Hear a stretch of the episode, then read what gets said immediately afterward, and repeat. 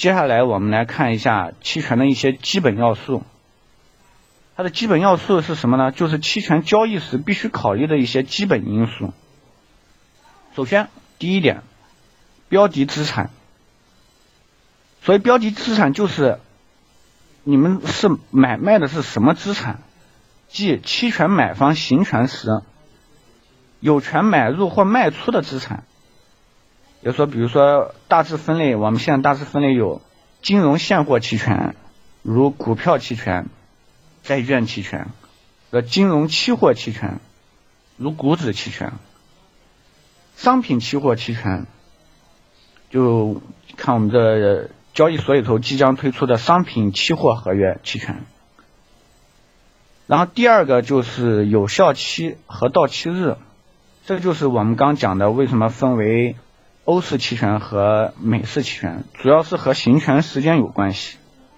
欧式期权只能在到期日行权，而美式呃，也就是说欧式期期权的行权时间是一个点，美式期权行权的时间是一个区间，在有效期内都可以行权，这是需要关注的一点。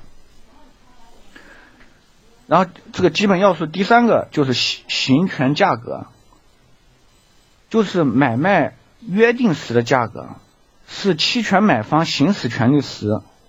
交割标的物所依据的价格，我们约定好的价格，以什么价格有权买入，就是行权价格。第四点，权利金，这个很好理解，就是期权买方取得权利的费用，就是他的购买成本了。第五点，嗯，需要注意一下，保证金。我们知道在期货里头。买卖双方都需要交纳百保保证金，就是那个百分之十，这是交易保证金。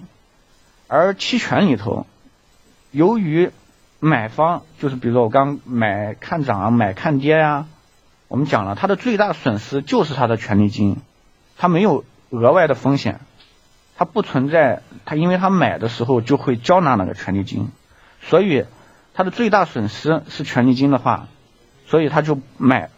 期权的买方不用再交纳保证金，而期权的卖方由于收益有限，风险很大，为了防止他违约，就会收取保证金。这就是期权在我们期权交易的时候需要关注的这种基本要素，影响到你这个合约的各各个方面的五点。